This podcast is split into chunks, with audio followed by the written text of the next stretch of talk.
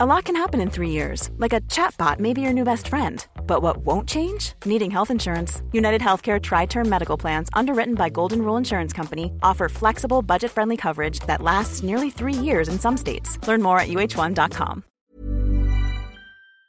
La lucha encarnizada y sin cuartel por el control del espacio político a la izquierda del PSOE se salda con el divorcio entre Podemos y Sumar.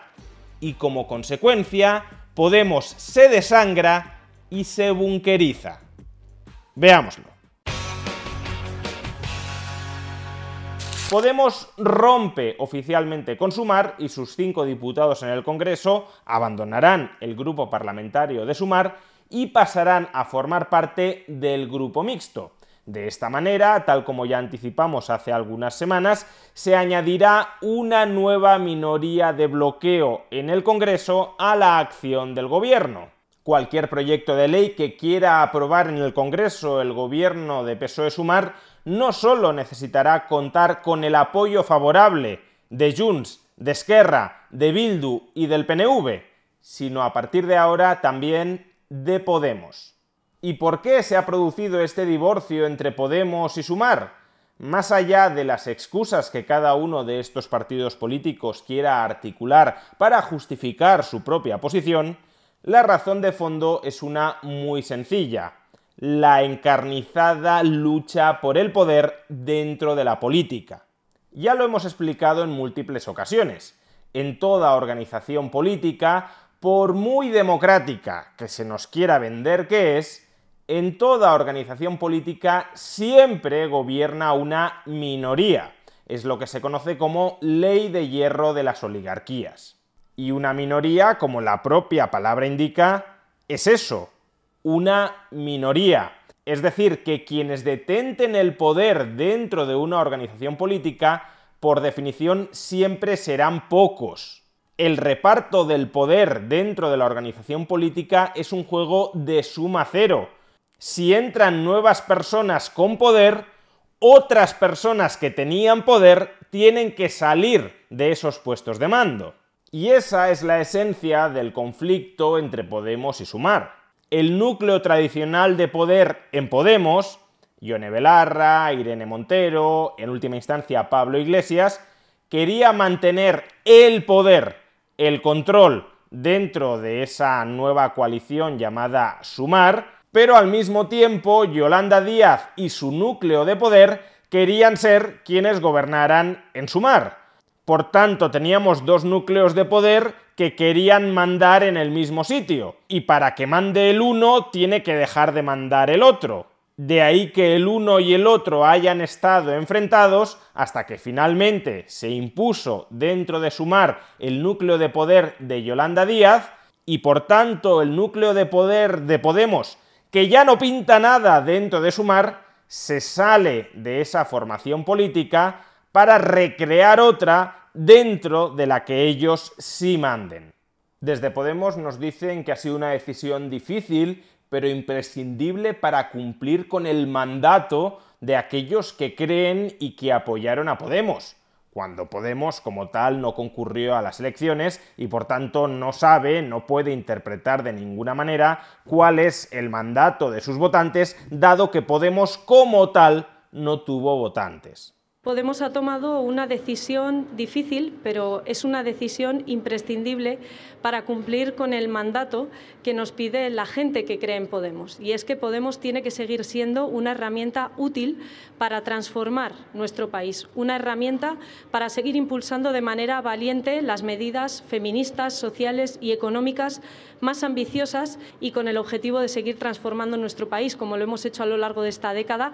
Tomamos esta decisión que efectivamente nos habría gustado no tener que tomar, pero no nos ha quedado otro remedio.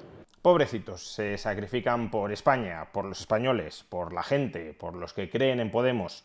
No es que estén luchando por el poder, es que se inmolan por un bien superior. Pero si Podemos miente con respecto a las causas de esta ruptura, obviamente Sumar, y Yolanda Díaz en particular, también hacen lo propio. De acuerdo con Sumar, ellos representan el bien para España y por tanto cualquier persona, incluso de izquierdas, que se oponga a la agenda política de Sumar, solo puede hacerlo por intereses sectarios y de parte. Pedimos altura de miras porque estamos seguras, estamos seguras que cualquier persona que defienda el bien de nuestro país no se va a confundir de adversario. Estoy segura que cuando defendamos la vida de la gente con las políticas que vamos a defender y que ya estamos haciendo desde hoy mismo, no se va a confundir de adversario nadie en el hemiciclo de nuestro país. Es más, creo que las personas progresistas en España no comprenderían que se pueda poner en jaque políticas públicas que son importantes y que son buenas para la vida de la gente por intereses. One size fits all seems like a good idea for clothes until you try them on. Same goes for healthcare. That's why United Healthcare offers flexible, budget friendly coverage for medical, vision, dental, and more. Learn more at uh1.com. Burrow's Furniture is built for the way you live. From ensuring easy assembly and disassembly to honoring highly requested new colors for their award winning seating, they always have their customers in mind. Their modular seating is made out of durable materials to last and grow with you. And with Burrow, you always get fast, free shipping. Get up to 60% off during Burrow's Memorial Day sale at burrow.com slash ACAST. That's burrow.com slash ACAST. burrow.com slash ACAST. Since 2013, Bombas has donated over 100 million socks, underwear, and T-shirts to those facing homelessness. If we counted those on air, this ad would last over 1,157 days. But if we counted the time it takes to make a donation possible, it would take just a few clicks. Because every time you make a purchase, Bombas donates an item to someone who needs it. Go to bombas.com slash ACAST and use code ACAST for 20% off your first purchase. That's bombas.com slash ACAST, code ACAST. De parte. Sumar no tiene intereses de parte. Sumar no lleva meses tratando de aniquilar a Podemos, vetando a parte de sus dirigentes, expulsándolos del gobierno, marginándolos en el Congreso y en definitiva reduciéndolos a una parcelita de poder totalmente orillada dentro del grupo político de Sumar. Esto es muy sencillo. Podemos y Sumar nunca fue un matrimonio bien avenido, porque tanto Podemos como Sumar querían mandar en el espacio político a la izquierda del PSOE, y como los dos no pueden mandar, entre ellos se han intentado matar.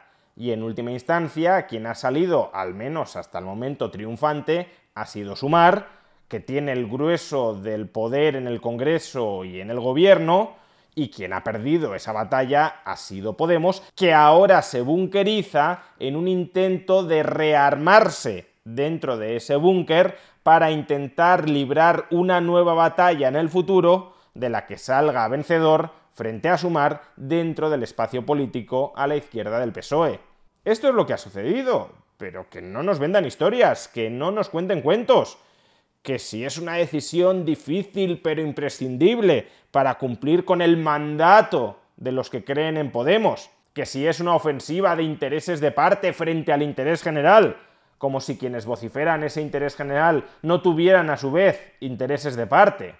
Y claro, esta estrategia de bunkerización de Podemos también supone purgar a todos aquellos que no sean absolutamente leales a la causa del nuevo partido. Es decir, supone purgar a todos aquellos que puedan tener veleidades pactistas con Sumar, con el enemigo. Así, por ejemplo, Jesús Santos, exdiputado de Podemos en la Asamblea de Madrid, anunció ayer que abandonaba el partido por el choque, por el enfrentamiento continuo con Sumar. Y también la líder de En Comú Podem en Cataluña, Jessica Albiach, que formaba parte, que era militante de Podemos, también anunció ayer que se daba de baja del partido al ser incompatible la doble militancia entre Podemos y Sumar. Y estas bajas de nuevo suponen un bofetón a la propaganda oficial que desde Podemos o desde cualquier otra organización política, porque en todas partes cuecen pero en este caso desde Podemos se había venido desplegando desde hace tiempo.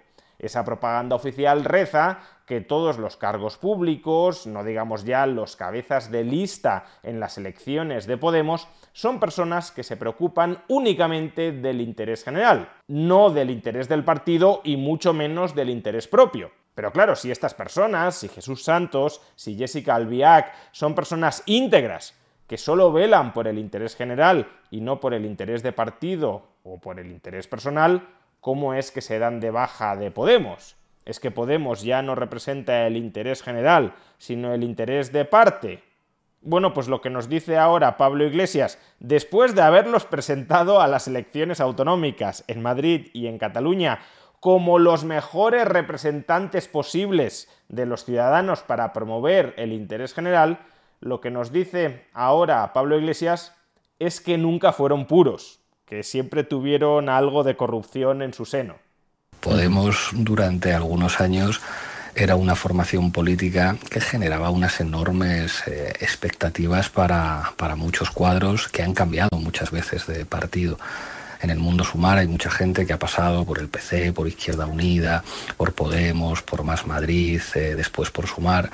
Digamos, hay un tipo de profesionales de la política que tienen esa habilidad de tratarse de agarrar al barco que en cada momento consideran más fuerte para sus intereses y bueno, esos perfiles siempre van a existir en política.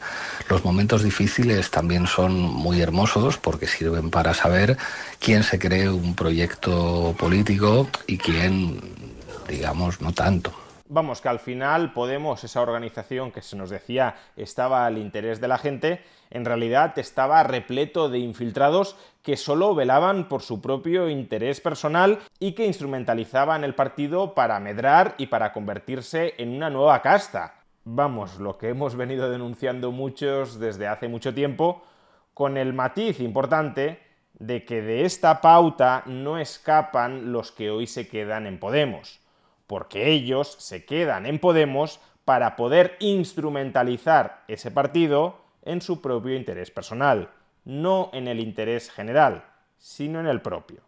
Decía Pablo Iglesias en este corte que acabamos de escuchar que los momentos difíciles en política también son momentos muy hermosos porque sirven para ver quiénes se creen y quiénes no se creen un determinado proyecto político. En realidad sirven para ver quiénes son leales o no son leales a un determinado núcleo de poder, en este caso el núcleo de poder conformado por Yone Belarra, Irene Montero o Pablo Iglesias al frente de Podemos.